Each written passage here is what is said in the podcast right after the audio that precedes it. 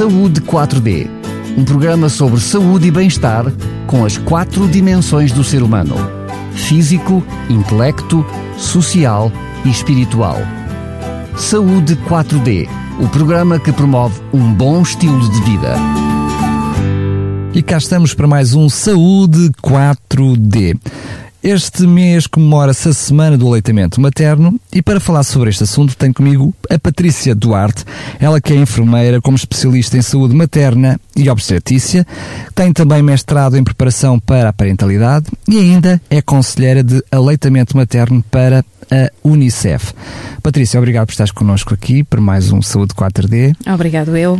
Justifica existir ainda nos dias de hoje, com a informação que temos, com um, os meios de comunicação sempre alertarem para este assunto e para os benefícios do aleitamento materno, ainda se justifica comemorar a Semana do Aleitamento Materno?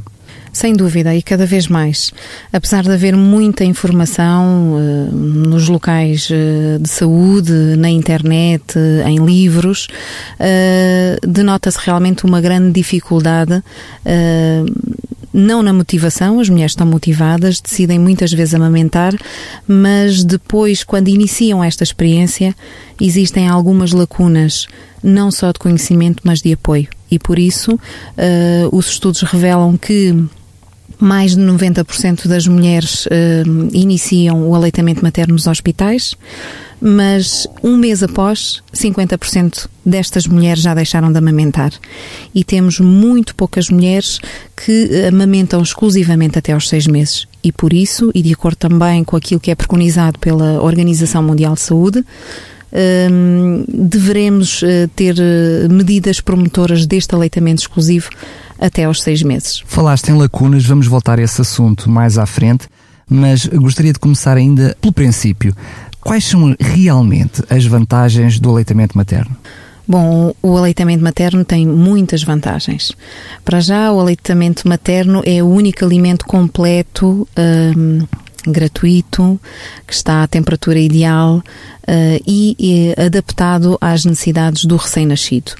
Uh, embora existam uh, formas lácteas, portanto, artificiais, uh, que cada vez se tornam mais semelhantes ao aleitamento materno, eles não têm uma propriedade importante, que são as imunoglobulinas, ou, seja, as defesas com que o recém-nascido não nasce. E, portanto, ele é completo, ele é vantajoso para a mãe porque um, protege-o do cancro, por exemplo, da mama, do cancro do ovário, uh, protege nas primeiras horas uh, porque ajuda na involução uterina, ou seja, no retorno uh, ao tamanho ideal do próprio útero e isso previne as tais hemorragias que podem acontecer logo naquelas duas horas.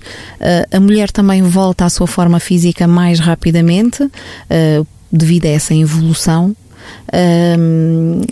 para o bebê, além da vantagem uh, do alimento ser rico e de estar sempre disponível em, qual, em qualquer lugar, sabemos que os bebés que fazem aleitamento materno um, ehm, estão mais protegidos contra doenças, acabam por responder melhor uh, às vacinas, tem muito menos internamentos, por exemplo, no serviço de urgência até aos dois, uh, aos dois anos de vida. São um, bebés que uh, estabelecem uma vinculação com a sua mãe de uma forma muito mais eficaz do que quando é feito através do, do biberon, porque existe o contacto pele a pele, em que o, o bebê consegue não só receber o calor, mas ouvir e recordar a frequência cardíaca que a mãe, que a mãe Me, tem. Mesmo para mim, homem, consigo entender que seja outro fator, o fator de relacionamento entre mãe e filho, não é? Uma vantagem grande através do, do aleitamento materno. É completamente diferente. Aquele toque pele a pele, o, o olhar que a mãe transmite, promove real, realmente uma vinculação precoce.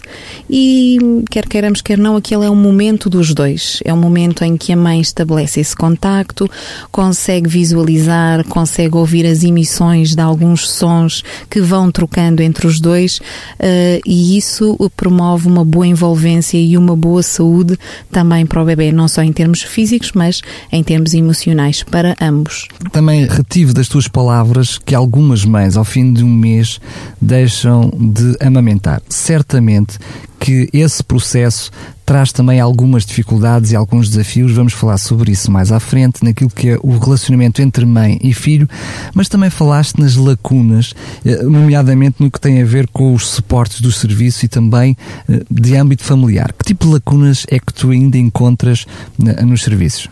Eu, antes de, de, de, falar nessas lacunas, vou começar pelo aspecto social, que tem a ver com um, aquilo que nós preconizávamos ser há uns anos atrás, uh, uma alimentação completa e uma alimentação saudável. Sabemos que com a industrialização, com a Segunda Guerra Mundial, que havia muitos latentes para serem, uh, enfim, uh, alimentados pela emancipação feminina, que fez com que a mulher fosse trabalhar uh, logo após o parto, com as famílias não tão alargadas ou, e com a indústria também do, do, do, das próprias formas lácteas, isto fez com que o aleitamento materno passasse a ser despromovido. Sabemos também que na altura algumas mulheres de sociedades, aquelas mulheres que tinham umas condições de vida uh, socioeconómicas mais, mais vantajosas, começaram também a deixar de o fazer e a utilizarem as formas lácteas. Então, uh, toda, toda, toda a comunidade começou, de certa forma, a, a, alimentar ou a leitar os seus filhos dessa forma, porque se julgava que esta era, era, era uma melhor forma de alimentar os bebés. A partir dos anos 70, mais na Europa do que propriamente em Portugal, uh, as pessoas começaram a ter outro conhecimento, conhecimento baseado em, em uh, na ciência, e começou-se a revelar que essa mudança de paradigma fez com que um, houvesse um aumento de mortalidade infantil uh, e com todas as, as, consequências graves que daí adviram. E, e a partir daí realmente começou-se a investir nessa promoção do aleitamento materno. Mas não nos podemos esquecer que uh, as mudanças de hábitos culturais é uma situação muito complicada de se ultrapassar. E eu vou-te dar apenas um pequeno exemplo. Eu, há 10 anos atrás, trabalhei num serviço de maternidade uh, nos Açores, numa das ilhas, onde mais de 80%, e posso assegurar com toda a franqueza, que não aleitava portanto, os seus, os seus bebés. Mais de 80% um, daqueles bebés uh, era-lhes administrado logo desde o início uma, uma fórmula artificial. E, por incrível que pareça, cada vez que iam buscar uma senhora uh, ao bloco de partos, a pergunta não era se desejava amamentar, mas era exatamente o contrário. Partia-se do princípio que a mulher não queria amamentar.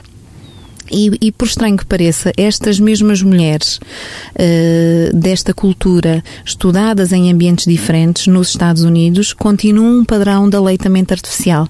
Portanto, uh, não, só, não são só razões socioeconómicas, às vezes estas, estes, estas razões culturais levam também a mulher a não, a não amamentar. E nós somos filhos de mães ou seja, as, os avós, os tios destes bebés ainda têm esse conceito muito enraizado. Daí que quando nós promovemos o aleitamento materno com a mulher, com o casal, muitas vezes chamamos também quem lhes dá o suporte familiar. Se aquela mulher no pós-parto vai estar com uma mãe, com uma sogra ou com uma tia, é importante que ela esteja connosco presente também para perceber que tipo de linguagem nós estamos uh, a, a, falar, quais são as vantagens e como é que se deve proceder.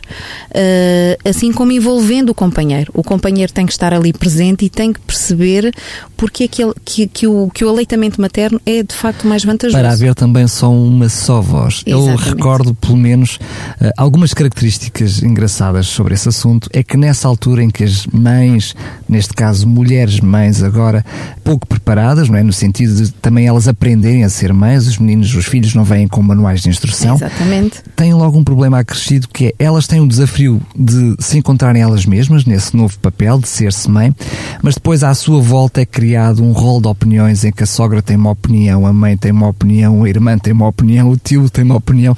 Toda a gente sabe é como criar aquela criança menos ela. É mais outro desafio acrescido e mais outra tensão em cima da, da mãe neste caso.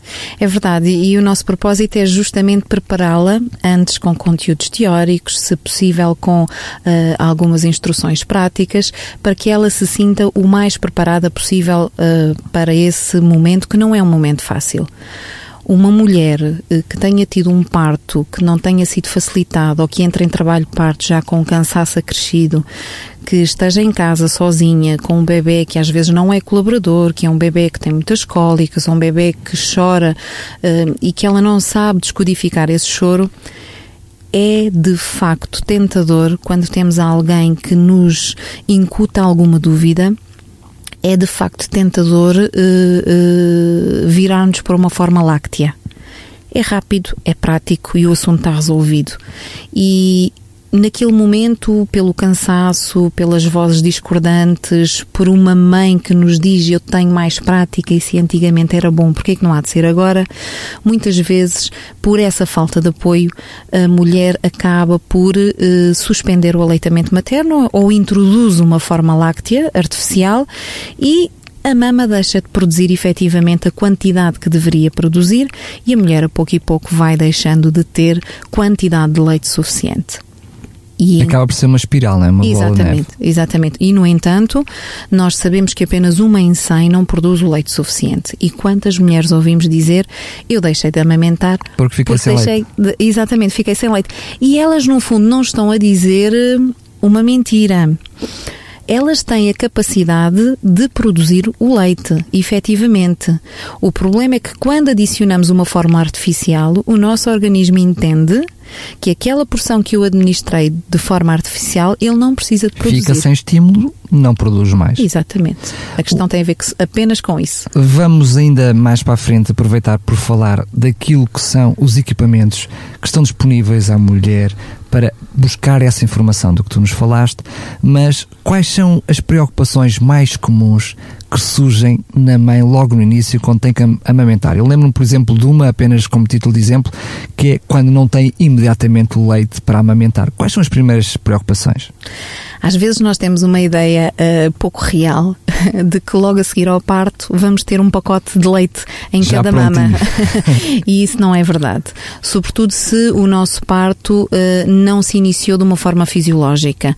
Ou seja, se há uma indução do trabalho de parto, se há uma cesariana eletiva, nós sabemos que esse processo é um bocadinho mais demorado até que o nosso organismo entenda que nós de facto estamos em trabalho de parto. Mas tudo isso pode ser ultrapassado quando há um início início precoce da amamentação. Ou seja, mesmo que as mulheres hum, Uh, sejam alvo de uma cesariana eletiva, não há por que não iniciar nos primeiros 30 minutos, que é aquilo que, que a OMS preconiza, esse início do aleitamento materno.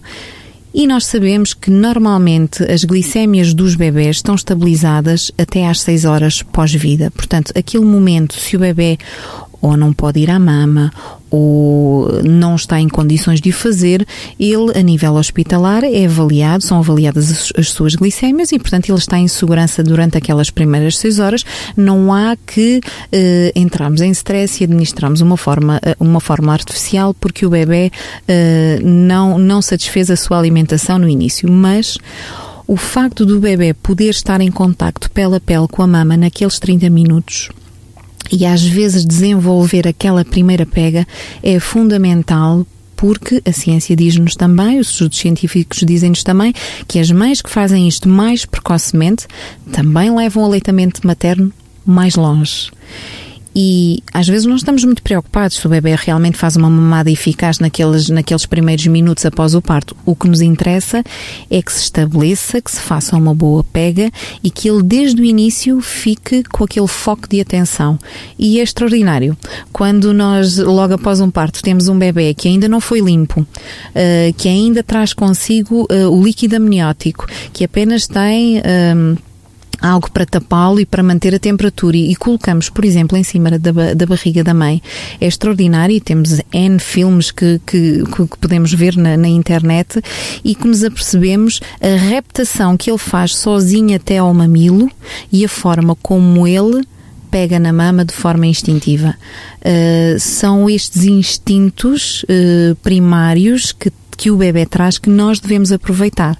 Porque depois, mais tarde, passado uma, duas horas, o bebê muitas vezes também está cansado. O trabalho de parto não é cansado só para a mãe nem para o pai. Claro, imaginemos. Muitas vezes também é cansativo para o bebê e o bebê passa algum tempo uh, a dormir, uh, a, a repor aquele gasto energético que teve. Por isso, nós devemos aproveitar e penso que hoje já passa a ser uma prática comum da maior parte dos blocos de partos do, do nosso país, sobretudo dos, dos, hospitais, que são os hospitais amigos do, do, do bebê, e fazem-no sempre, a não ser em situações em que de todo não, não é possível.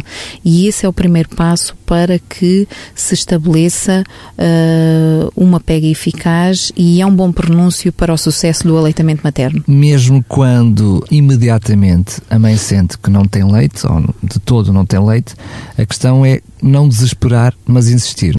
Inicialmente, nós pensávamos que a dimensão do estômago do bebê era muito grande. E hoje, olhando eh, para trás e começando a pensar naquelas formas lácteas que se dava 30 e 40 mililitros a um recém-nascido, hoje eh, diria que isso é uma violência eh, porque de facto a capacidade de, do estômago do bebê nas, nos primeiros dois dias uh, representam aquilo que vai até 5 mililitros. Portanto, estamos a falar de um dedal invertido.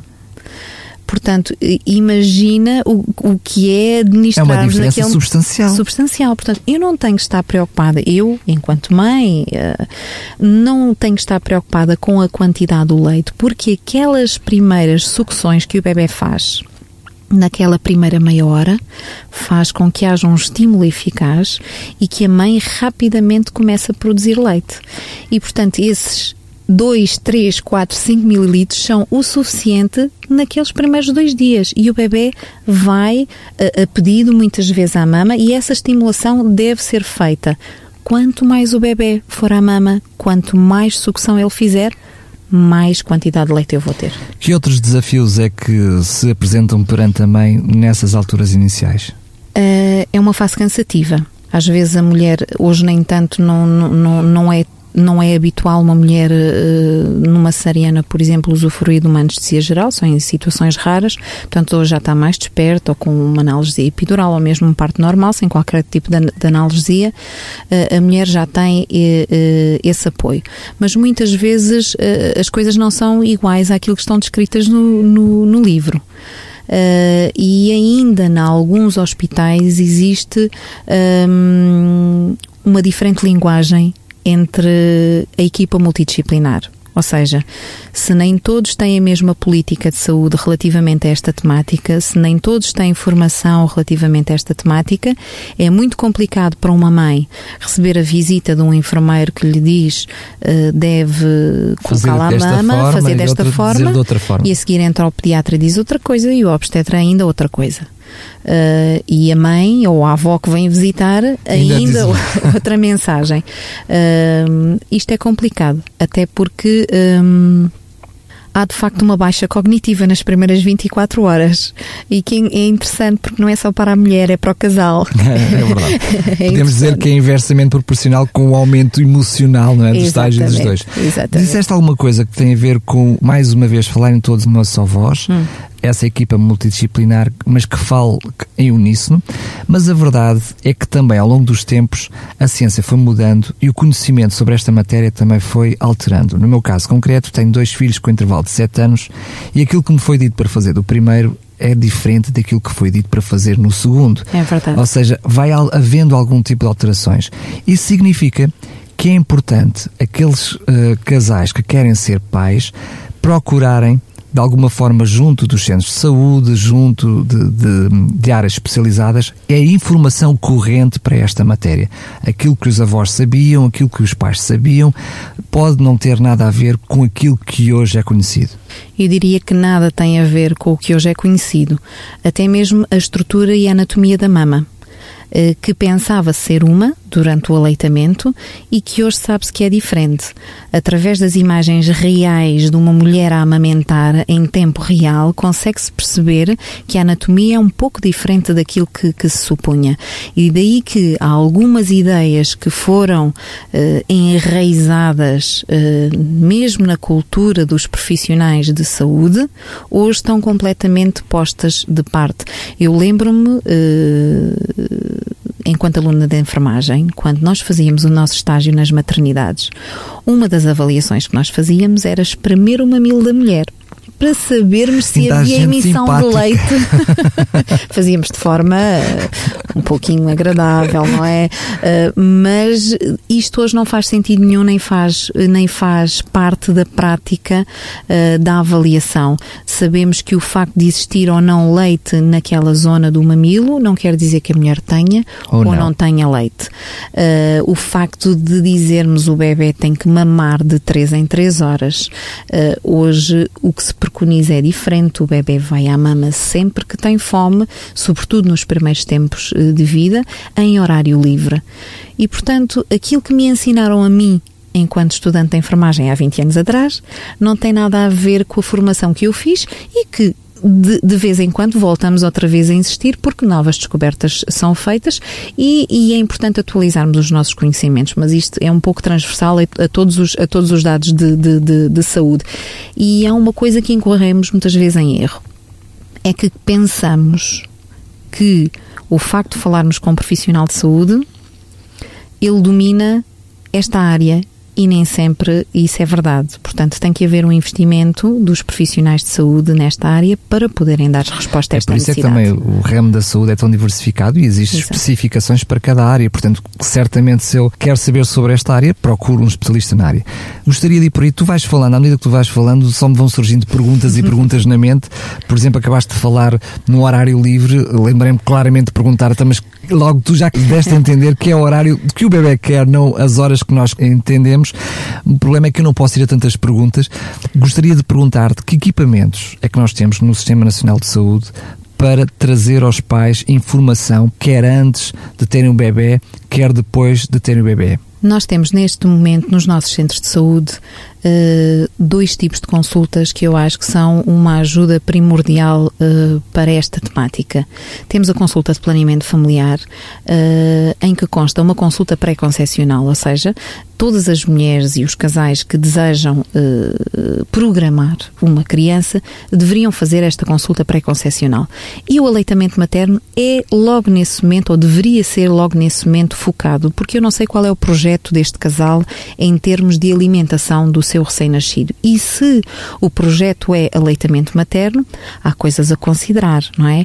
Há uma, há, há uma formação que que deveriam fazer, que o casal deve fazer, há uma procura sobre esta temática e há também saber depois a disponibilidade, que disponibilidade é que eu vou ter no pós-parto para uh, uh, poder amamentar esta criança. Se eu tenho uma mulher que ao fim do mês me diz que uh, tem um outro objetivo ou que entretanto vai se ausentar, provavelmente o projeto de amamentação fica em risco. Não? É só para 30 dias, não é?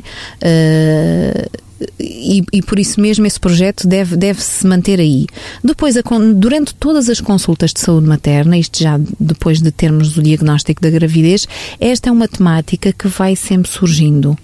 Uh, sempre que a mulher tem, tem dúvidas uh, e sempre que não existe um, um historial de sucesso da amamentação. Eu, Ou que não tenha existido todo, não é? Exatamente. Eu quando faço uma, uma, consulta a uma grávida, se é uma grávida que já teve três filhos e tem um historial de amamentação de sucesso, que não me tem dúvidas relativamente, a esta temática, é uma temática que eu ou não abordo ou apenas uh, pergunto se há alguma questão, ainda há alguma dúvida relativamente a este assunto. Ainda hoje de manhã eu estava a fazer o diagnóstico precoce a um bebê de uma mãe que é o quarto filho e, portanto, o aleitamento materno não é dúvida para esta mulher porque ela teve sucesso nos três filhos, claro. sendo que o último amamentou até, até aos três anos. Portanto, é uma temática que ela não tem dúvida.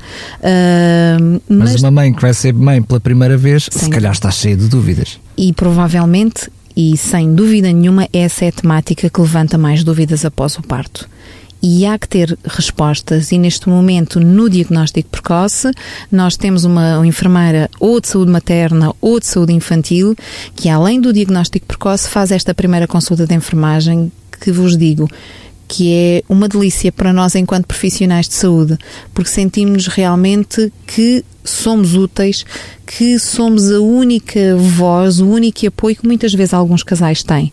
Chegam a casa ao fim de 3, 4 dias, não é? E não têm uma campainha para tocar porque já não estão no hospital. Tem, e tem o brinquedo nas mãos, não é?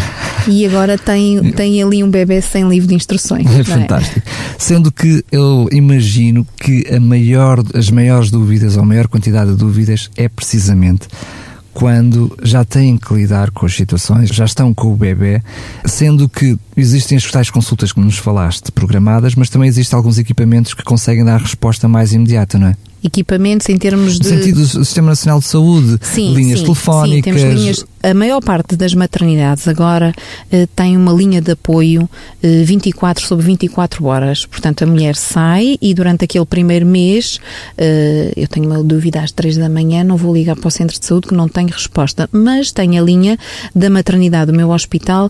A maior parte das maternidades tem esta linha de apoio. Portanto, quando as mulheres têm a, sua, têm a alta, já levam o contacto dessa linha de apoio e quando isso não existe, temos o SOS Amamentação, que é, um, que é, que é divulgado uh, em todo o país e que tem do outro lado da linha conselheira, conselheiras de aleitamento materno que falam exatamente a mesma linguagem que falam os enfermeiros que estão uh, na, nas, nas, nas, nossas maternidades e que têm informação sobre aleitamento materno. Temos também uh, a Saúde 24, que muitas vezes também dá apoio e consegue fazer o rastreio de muitas, muitas situações uh, no sentido de saber se são emergentes, se não são emergentes, se podem aguardar a consulta do próximo, do próximo dia. E no centro de saúde mesmo que não tenham estas consultas programadas, há sempre resposta para uma mãe que tem uma criança com dificuldade em amamentação. Estamos mesmo a terminar, vamos fazer assim, um exercício final no intuito de tentar descobrir algumas das dúvidas ou pelo menos algumas das questões que possam estar na mente de mães uh, mais inexperientes ou de futuras mães. A amamentação Falaste há pouquinho, vou introduzir a mesma questão da, do, do, horário livre, o que é que isso significa, quando amamentar, durante quanto tempo, como é que funciona? Bom, quando falamos em horário livre, eh, de facto o bebê, sobretudo nos primeiros tempos, deve ir à mama sempre que o desejar, até porque ele vai estimular a tal produção de leite que nós necessitamos que aconteça nos primeiros dias. E quando é que é isso, dias. quando desejar? É quando ele está a chorar? Nós temos que começar a descodificar esse choro, Como é que perceber, e nós percebemos isso ao fim de uma semana, percebemos perfeitamente um choro de cólica, diferenciar um choro de cólica, de um choro de fome ou de um choro de um carinho, de um mimo, de um, de um, de um calor que o bebê precisa, uh, conseguimos diferenciar isso. De qualquer forma, existem aqui algumas, alguma bitola para que a mulher se possa uh, também orientar. Uh, o bebê deverá ir entre 8 a 12 vezes à mama nas 24 horas o bebê deverá estar ativo, ou seja, quando ele está desperto, percebemos que ele é facilmente despertável, que ele é um bebê uh, que, que tem um tónus muscular de acordo com aquilo que é preconizado. Uh, temos que perceber se é um bebê que urina várias vezes ao longo do dia e eh, a avaliação ponderal que é feita na consulta uh, semanal, porque estes bebés de aleitamento materno tem ainda o hábito de fazer a sua avaliação uh, semanal, avaliação ponderal, se bem que isto também uh, tem, tem, tem vários pareceres, portanto, há, há, quem concorde e há quem, há quem não concorde, uh, que o bebê seja avaliado semanalmente até o primeiro mês de vida, mas todos estes fatores e o bem-estar do bebê consegue-nos dizer se, se, ele realmente está a ser uh, bem alimentado. Bem alimentado. Uh, o problema para a maior parte das mães é que a mama não é graduada e nós não conseguimos ver naquele momento se ele tomou é 20, se ele tomou 30. É uma pena. Mas isso não é muito importante, porque eu não almoço em todas as refeições do dia. Eu ainda há pouco almocei, depois a seguir tenho, posso fazer um snack com um lanche, uh, ou seja, o bebê não toma sempre a mesma quantidade, nem demora ao mesmo tempo. Aquilo que nós sabemos é que mais de 90% daquilo que o bebê consome por mamada é feito nos primeiros 4 minutos. E, portanto, há bebés que levam até aos 30 minutos. O que é importante é que o bebê não faça da mama chupeta, e que essa mamada seja eficaz. Existem muitas formas de nós vermos se a mamada é eficaz. Agora que é inverno, temos o hábito de tapar bem os bebés e isso estimula o, a sonolência do próprio bebê. Imaginemos nós num sofá com uma mantinha por cima a beber uma bebida quente, o que é que fazemos logo a seguir? Dormimos, não é? E na questão da amamentação, nós temos que colocar o bebê desconfortável. O bebê tem que estar desconfortável para efetivamente se manter desperto, se manter desperto durante toda a sua amamentação. Uh, é, um dos, é, é, um dos sinais. Outro, o, o, outra, outra situação que realmente nos tem sido ensinada ultimamente tem a ver com a ajuda que a mãe pode dar nesses primeiros tempos. O bebê está a aprender a mamar, mas a mãe pode colaborar. Colaborar como? Fazendo a expressão da mama desde a base até o mamilo, ou seja, o bebê gosta de fluxos rápidos. Às vezes ouço mulheres a dizerem, ah, o bebê gosta é do leite do biberon. Não, ele não faz essa diferença muitas vezes. Ele gosta é que o fluxo seja rápido e, portanto, quanto menos trabalho lhe der, claro. melhor, não é? E nós apercebemos que as mulheres que fazem esta expressão em simultâneo enquanto o bebê está a amamentar nos primeiros, digo, 15, 3 semanas de vida, o tempo de amamentação é muito mais curto e nós asseguramos que eh, eficazmente o bebê fica alimentado. Mesmo os sonolentos ficam com a boca cheia de leite e acabam por ter mesmo que engolir. Estamos a falar da duração da mamada, mas e o intervalo dessas mamadas? Falaste em horário livre numa primeira parte, mas eu conheci que recentemente existiam aplicações para telemóvel para controlar os horários das mamadas e não só. Como é que funciona isso? A minha experiência diz que quanto mais mecanizarmos este ato, eh, pior é o desfecho.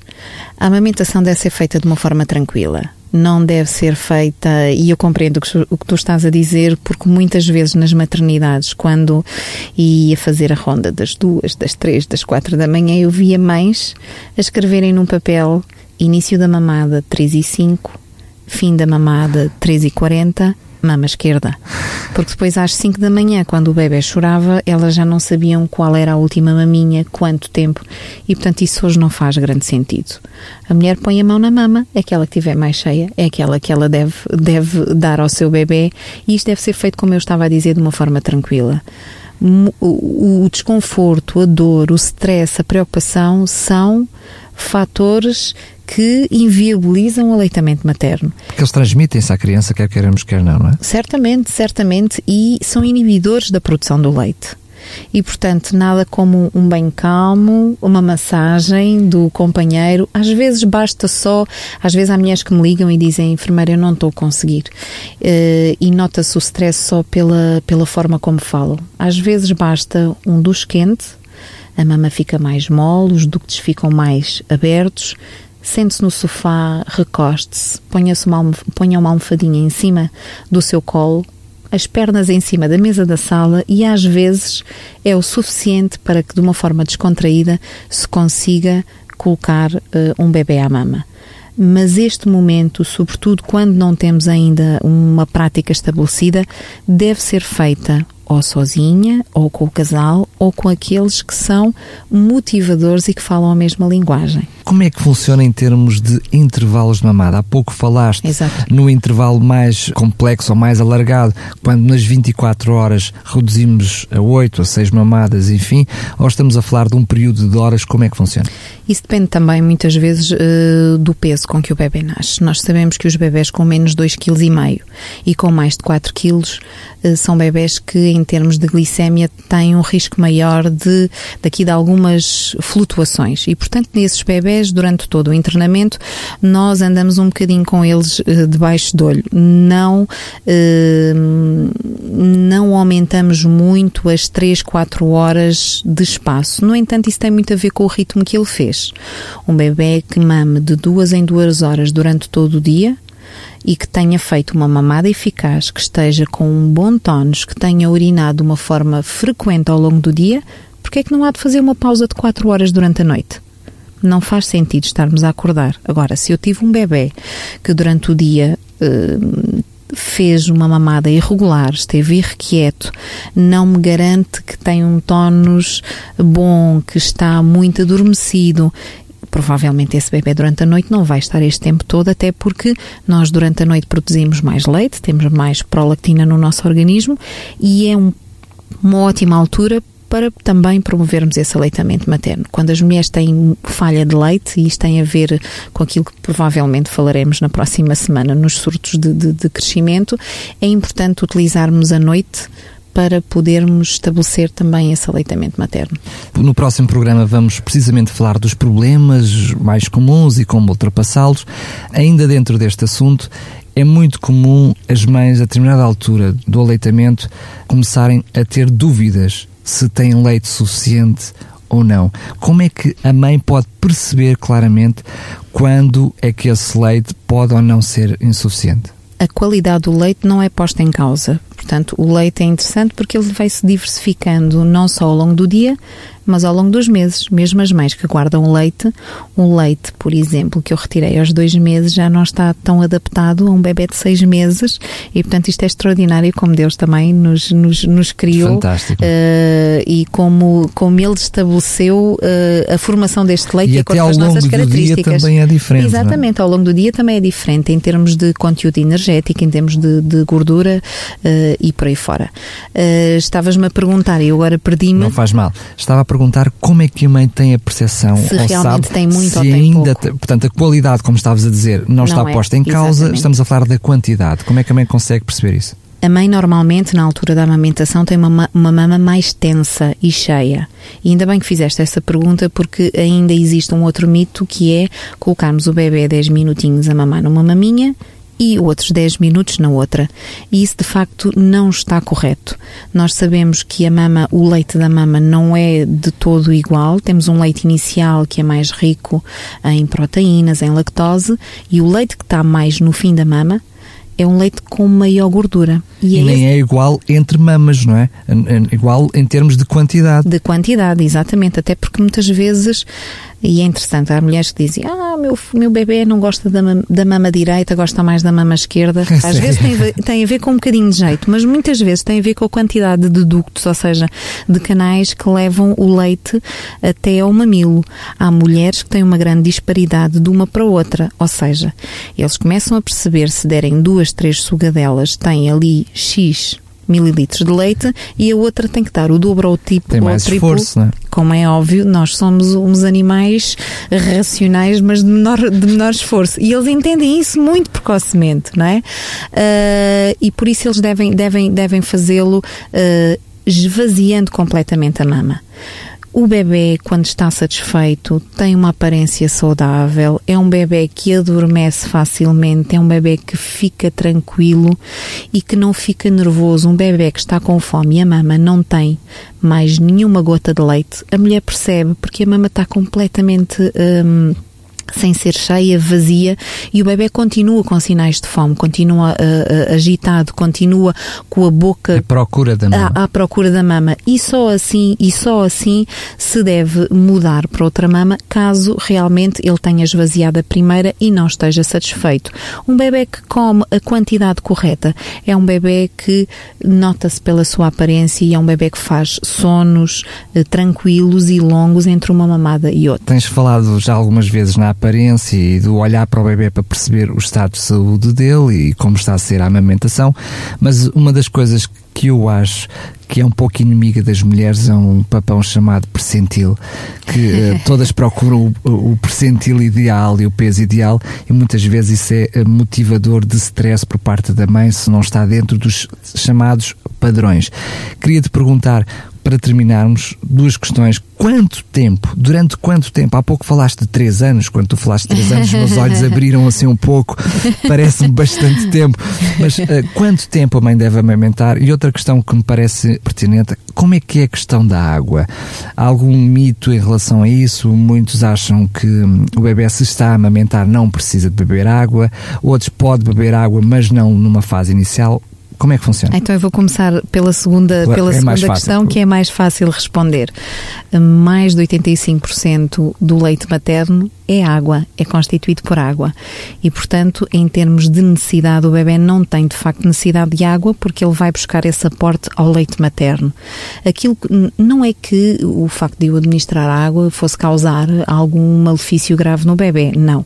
A questão é que numa fase inicial em que o aumento ponderal é importantíssimo para recuperar os tais 10% que ele perde uh, nos primeiros dias de vida, a quantidade de água que administramos é menos essa quantidade de leite materno que é administrada. Porque o estômago mantém-se mesmo também. Exatamente. E, e, se eu disser, ah, mas eu só dei 5 mililitros eh, duas, três vezes por dia, mas às vezes, ao fim de 24 horas, isto representa menos uma mamada.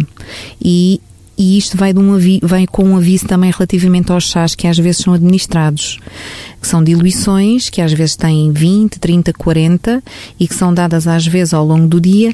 É preciso ter cuidado quando os, nestes, nestes bebés latentes muito pequeninos, porque eu estou-lhes a retirar por dia às vezes uma toma de leite e isso pode comprometer o bom desenvolvimento estatoponderal. Relativamente aos percentis de facto, eh, são os maiores inimigos de, das mães. Mas deixa-me dizer que há, que há aqui uma notícia positiva: é que os novos boletins de saúde infantil já vêm com uh, as tabelas do desenvolvimento estatoponderal atualizadas. Porque aquilo que nós tínhamos até há dois anos atrás uh, eram tabelas que foram idealizadas e feitas tendo por base o aleitamento artificial. E nós sabemos hoje que um bebê que é amamentado cresce mais lentamente e com um percentil completamente diferente daquilo que estava preconizado nos boletins de saúde infantil uh, dos bebés que têm mais do que dois anos. E, portanto, esse era o problema, era dizermos à senhora não se preocupe, o bebê está a evoluir uh, normalmente e ela chegava e dizia, mas não está no 50 não é? E hoje em dia estas tabelas que estão nos nossos boletins são tabelas que estão adequadas àquilo que é o aleitamento materno. E isso já nos é, já é uma estratégia de promoção e manutenção do, do aleitamento materno. Esta questão dos percentis não são muito importantes. Uh, é importante perceber se realmente uh, há aqui um cruzamento de percentis de um mês para o outro e o que é que se passa, se houve alguma doença, se houve uh, alguma alteração. Mas muitas vezes o bebê nasce com o percentil daquilo que eu costumo dizer na brincadeira, e não me levem a mal, da chocadeira que que fui eu. E portanto, se eu aumentei 30 quilos, se calhar eu vou ter um bebê muito gordinho e que de facto ele quando se alimentar de forma independente ele vai ter um percentil de acordo que é com o seu uh, estilo de vida e não com aquilo que fui eu que, lhe, que, que desenvolvi durante a minha gravidez. Portanto, uh, devagar se vai ao longe, não somos todos altos, não somos todos gordinhos, não somos todos magrinhos, cada um tem um percentil e não vale a pena comparar o bebê da vizinha com o meu, uh, porque de facto não, não, não devemos fazê-lo. Muito bem, Patrícia, obrigado por ter estado connosco. Relembro que este programa apenas serve para trazer alguma luz sobre este assunto e percebermos também a importância do aleitamento materno. Muitas outras questões ficam por responder. Lembramos também que deve procurar o seu médico de família, o seu centro de saúde, para buscar informação com os técnicos competentes no E já agora sou Força. enfermeiro de família, se não te importas. Está bem, perfeito. Tá São esses os grandes promotores do aleitamento materno. Muito bem, muito bem, muito bem.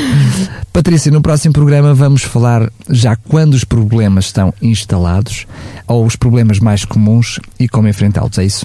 É exatamente isso que vamos focar a nossa atenção. Pronto, então até ao próximo programa. Adeus. Saúde 4D um programa sobre saúde e bem-estar com as quatro dimensões do ser humano: físico, intelecto, social e espiritual.